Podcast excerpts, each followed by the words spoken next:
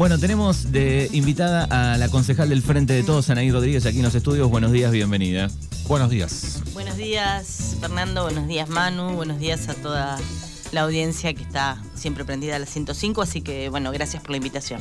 Bueno, vamos a, hablar un poquito y e informarle a la gente, bueno, eh, cuál es la actividad en este momento de, primero del bloque de concejales del Frente de Todos. Leíamos unos pedidos de informe. Bueno, comentame un poquito cómo fue la sesión o las últimas sesiones y, cuáles son los, los temas que preocupa al Frente de Todos.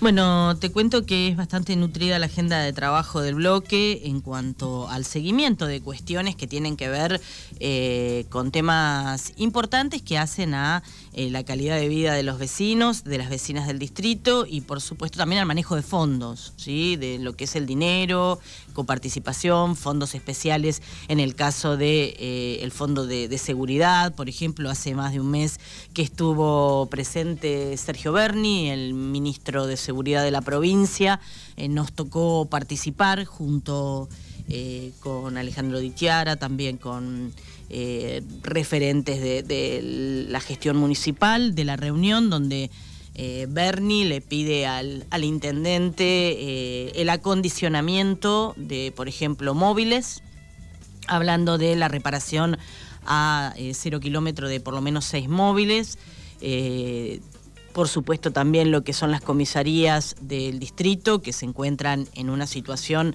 realmente deplorable ya desde hace muchos años. Eh, vemos que se llueven, que tiene mucha humedad, que no solamente eh, desde el punto de vista eh, edilicio afecta ¿sí? al desempeño, a la calidad del trabajador, de la trabajadora, que, tiene que estar en ese ámbito con todo lo que implica el clima laboral y lo que implica también estar en un lugar donde no falten insumos, donde estén los insumos de higiene, donde estén los insumos necesarios para el funcionamiento, donde existan sanitarios, que, estén en condiciones, en fin, hubo una charla ahí muy concreta de decir, bueno, qué es lo que hace falta en el distrito, renovar móviles, que ya realmente a la vista están el estado que tienen, eh, poner a punto las comisarías del distrito y eh, trabajar también sobre lo que es el monitoreo, ¿sí? las cámaras de seguridad, como un tercer punto ya habiendo logrado lo anterior. Bueno, hubo giro de fondos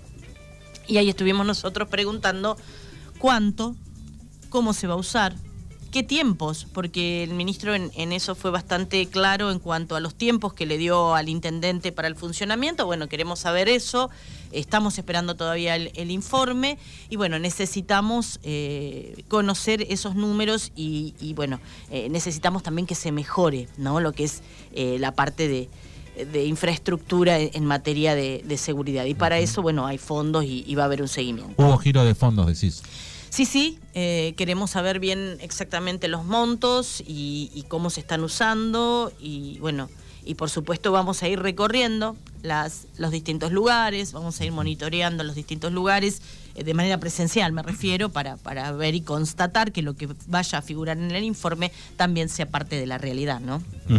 ¿Qué pasó con, otros pedidos que han hecho anteriormente, digo, el año pasado? Digo, eh, ¿Lograron este, ver los informes, constatar que, estaban este, destinados los fondos? Mira, lo que me tocó a mí... Eh, de pedidos que he hecho, bueno, algunos todavía están, están confeccionándose, otros como por ejemplo cuando se habló del hospital de Arregueira, si había un contrato de locación, cómo se, manejaba lo que era el alquiler también, hubo una respuesta de que eso estaba en el marco del comodato, de que no había contrato de alquiler, bueno, es, la eterna cuestión judicial que existe ahora entre eh, la, comisión y el municipio en esto de que se rescindió por un lado el comodato, por otro lado el municipio dice que no, y todo esto se judicializó y creo que bueno, la salud eh, está pausada, ¿no? Podemos decir, sigue en espera.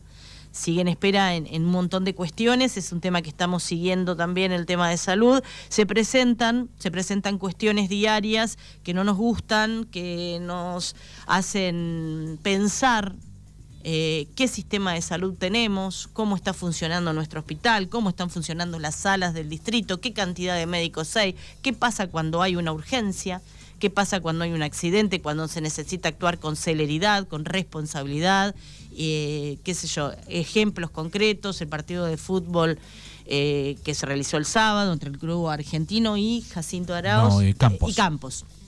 Donde, bueno, hubo un, jugador golpeado, donde me transmitía gente que había estado, inclusive que está en comisiones de los clubes, eh, la espera larga de la ambulancia, eh, la incertidumbre, cómo genera malestar y, desazón esto, y no saber ante una urgencia qué gravedad. Fue la ambulancia del Club de Leones. Claro, no llegaba ninguna ambulancia. Fue la ambulancia del Club de mm. Leones, sí, estábamos transmitiendo el partido.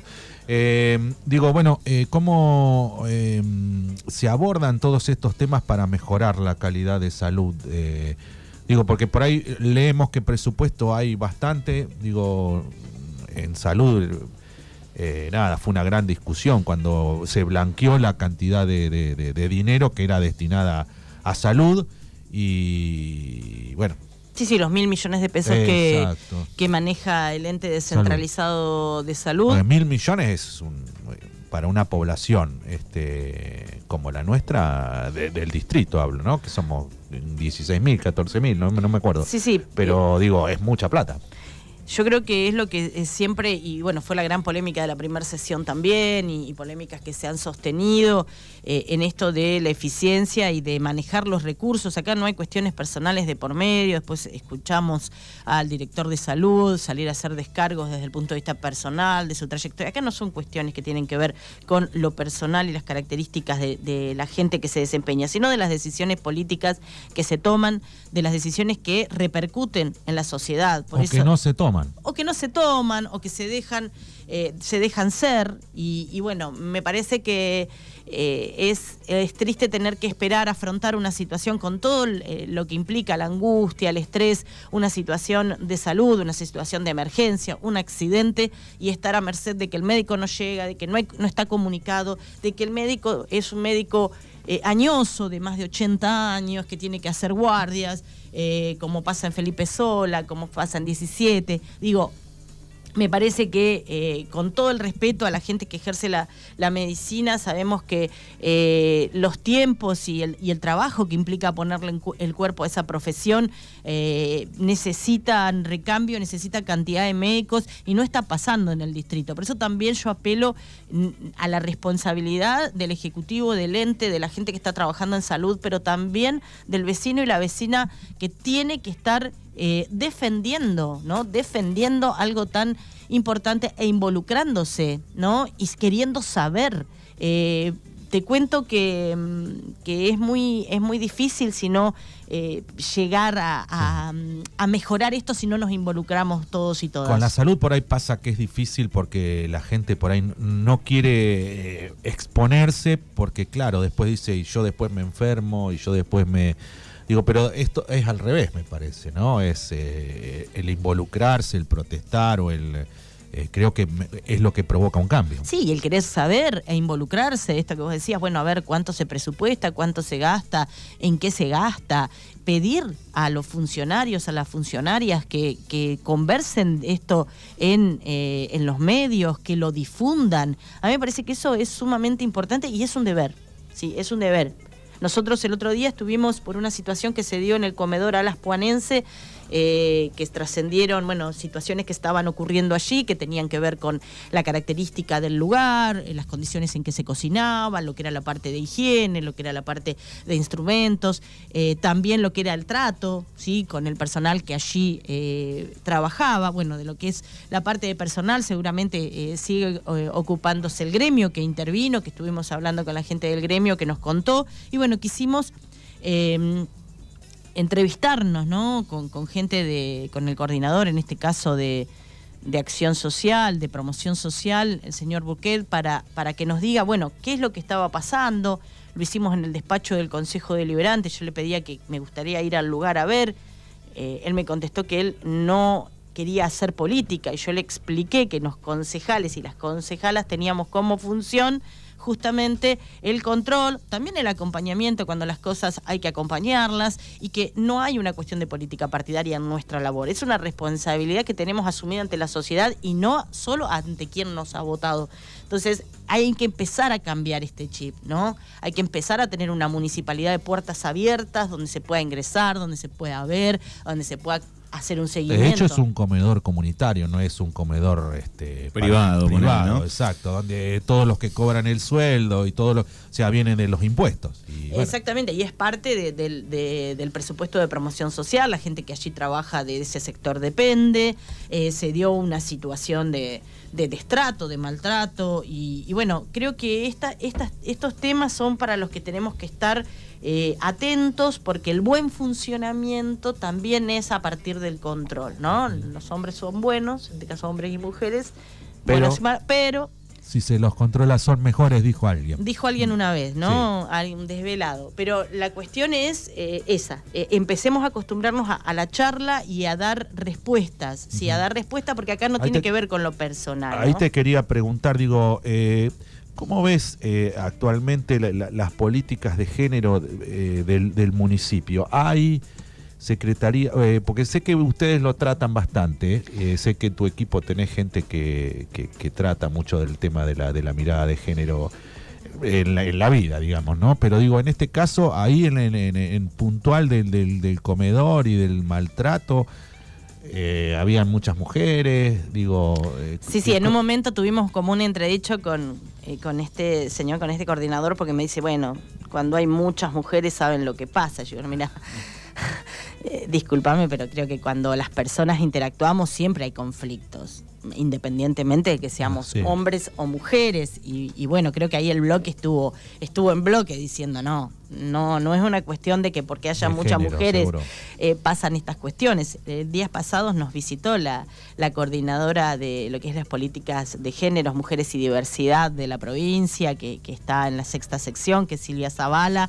Estuvimos también en el despacho con un grupo de mujeres que trabajamos codo a codo en este tema.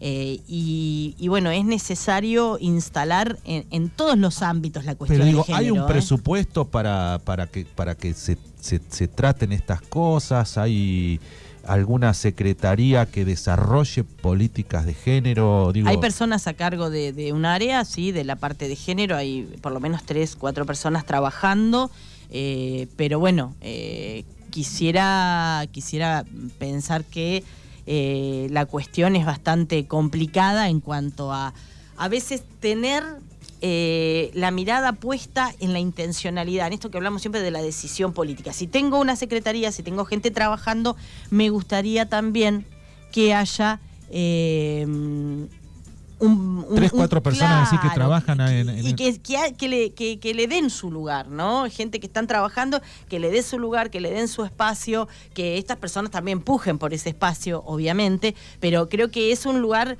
eh, que está en un gris sé que se está trabajando mucho o esa gente están trabajando, pero bueno, es necesario eh, poner una mirada para que haya políticas de género realmente, inclusive desde provincia hay muchos programas que pueden ser articulados con el municipio eh, y que es necesario que estén en la calle, ¿no? Eh, desde muchos puntos de vista la cuestión de género ampara, no solamente en esto de un lenguaje o de una cosa más superficial, sino también en estas mujeres que no reciben cuota alimentaria, que son cuidadoras y se encargan de, su hogar y de salir a trabajar. ¿Cuántos años haría que estarían pasando tal vez por esta situación y digo, sale a la luz después de, mucho tiempo, ¿no? o naturalizado, ¿no? Los nenes se quedan con mamá y bueno, si el padre le pinta, colabora y si no, no.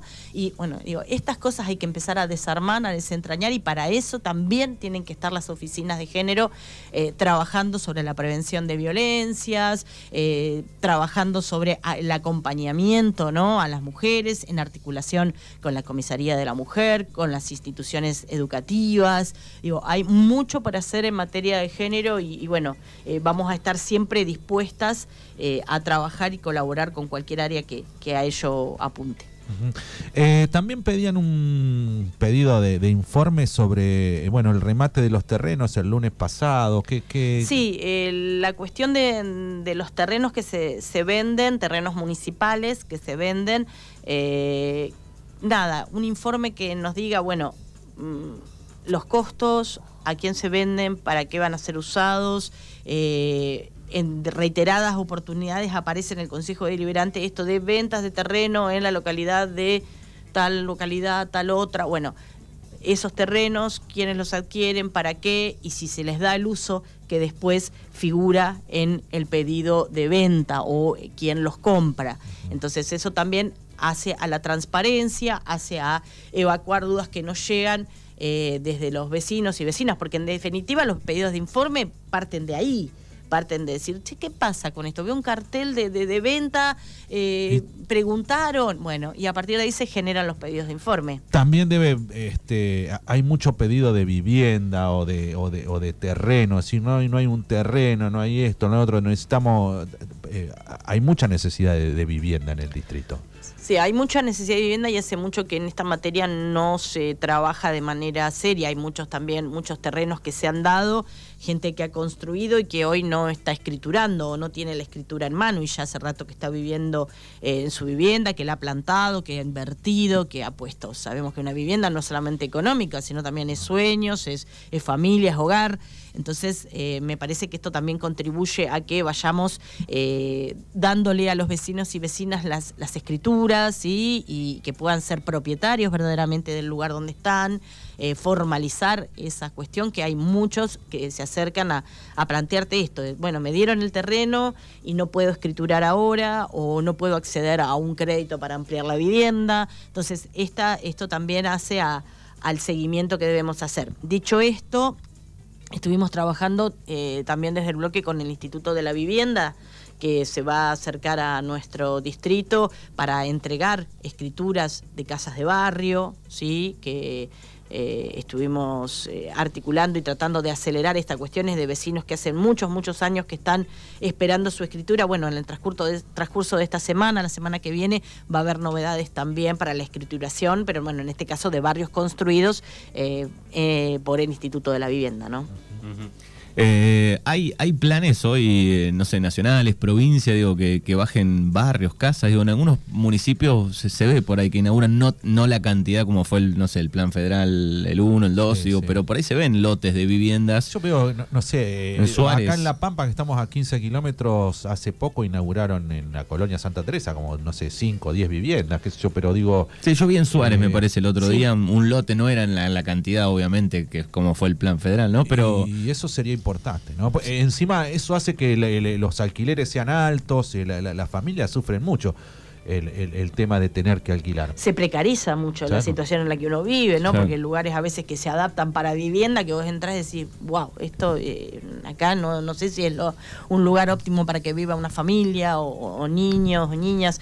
Eh, a mí me parece que, es un plan que, que, hay que tener desde, desde la gestión, ¿no? Desde el insistir, desde el gestionar. Eh, porque bueno, tal vez como dice Manu, no va a ser un lote de 200 viviendas, pero si yo por año en el distrito, eh, no sé, construyo, me, propongo construir una X cantidad, ¿sí? Eh, al cabo de 10, 20 años, sí, yo creo que he solucionado la, Se nivela un poco, ¿no? Claro, pero también hay un gran problema que lo creo que en un momento lo se lo hemos planteado al intendente y me decía que, que no habían tierras, es decir, para hacer un barrio muy grande. Eh, bueno, las tierras también se adquieren, los municipios también eh, programan, esto también tiene que ver con el planeamiento, ¿no? No es que yo un día tengo que salir a lo loco a buscar, yo si tengo un, planeamiento y una agenda y digo, bueno, yo por año necesito tantas viviendas, me voy haciendo de los terrenos, los voy adquiriendo, en este caso el municipio está vendiendo en vez de Sí, sí, para y, y además digo pienso no en una familia tipo común digo lo difícil que es llegar hoy a pensar no en, adquirir el terreno en adquirir hacer una casa. Los números son este son como muy lejanos hoy no si no se piensa en un plan que se pueda pagar por mes si no es un crédito procrear sí con las características que tiene si no es una vivienda social que viene desde la gestión del estado es muy difícil y esto nos va sí alejando no esa brecha. El solo tiene en su casa determinado grupo social y el resto bueno, está en situaciones precarias o alquilando a valores que tranquilamente podrían constituirse en una cuota para pagar una vivienda, o sea, digo, la cobrabilidad también es importante,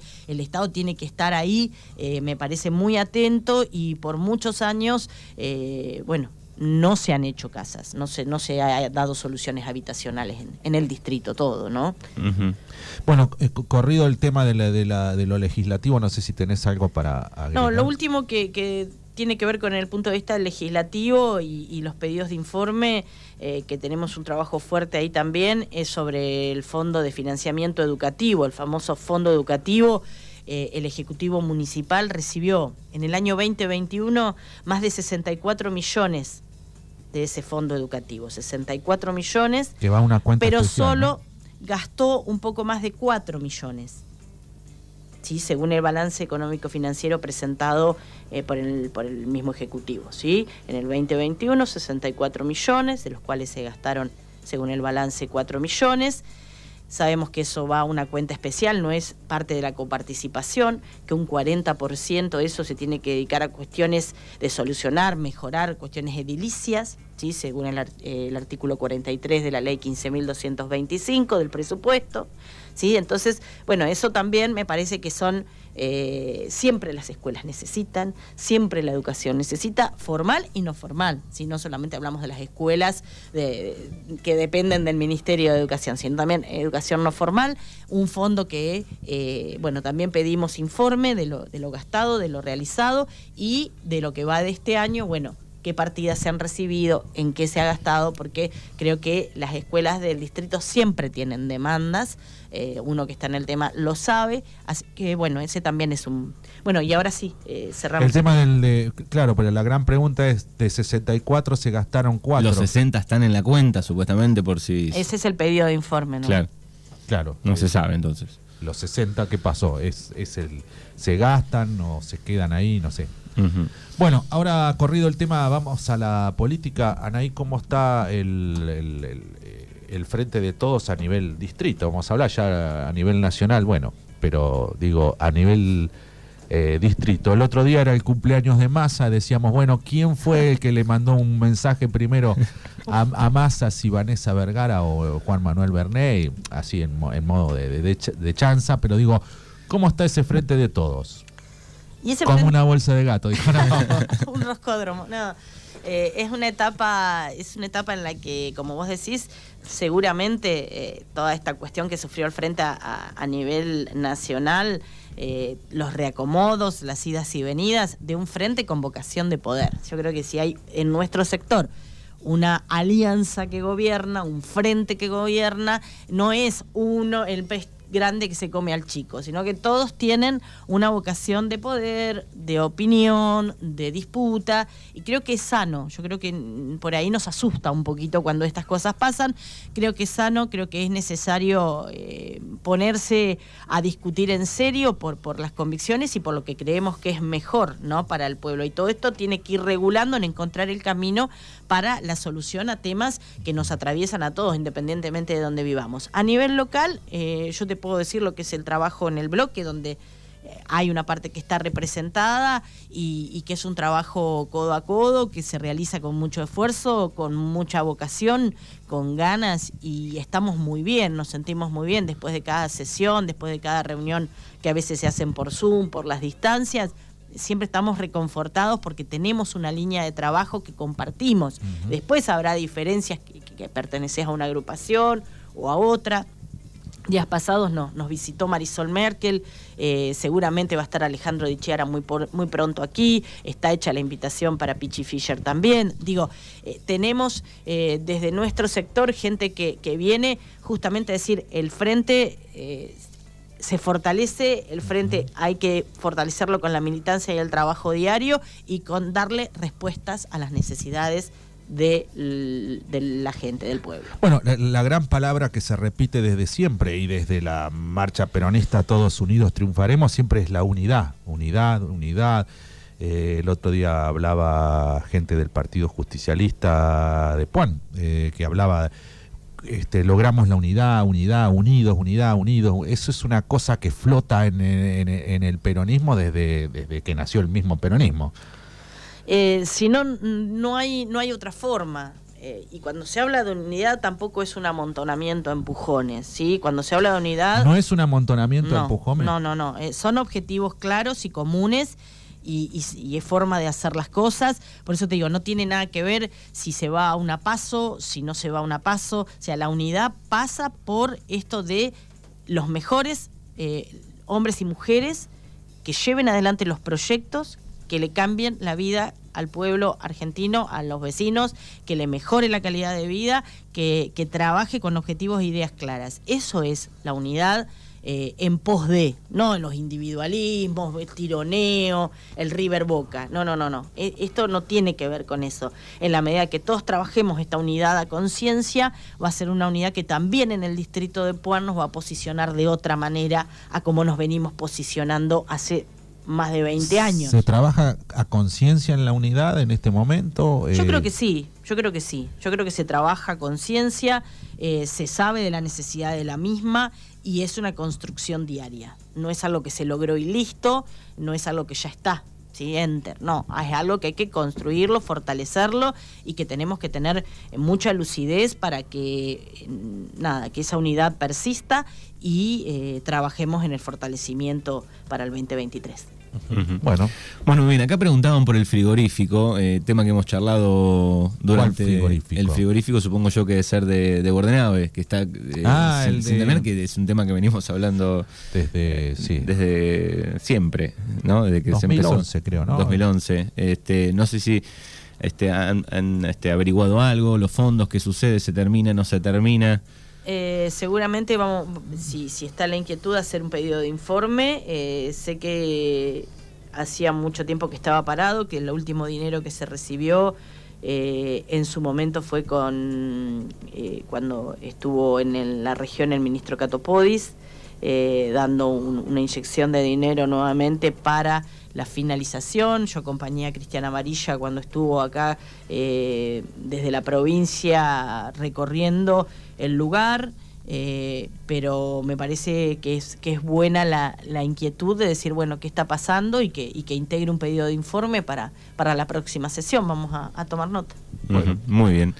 Listo, no sé si tenés algo para agregar. No, simplemente que este miércoles, ¿sí? en el Salón de la Fraternidad, a partir de las 19.30 hasta las 21, eh, vamos a estar trabajando por ahí, eh, justamente en el armado de proyectos, de pedidos de informes, todos aquellos, todos y todas que se quieran acercar con alguna inquietud, con algo para, charlar, para comentar, eh, abrir la posibilidad de que pueda ir a dialogar, que, que acerque y que nosotros podamos ser el nexo por ahí.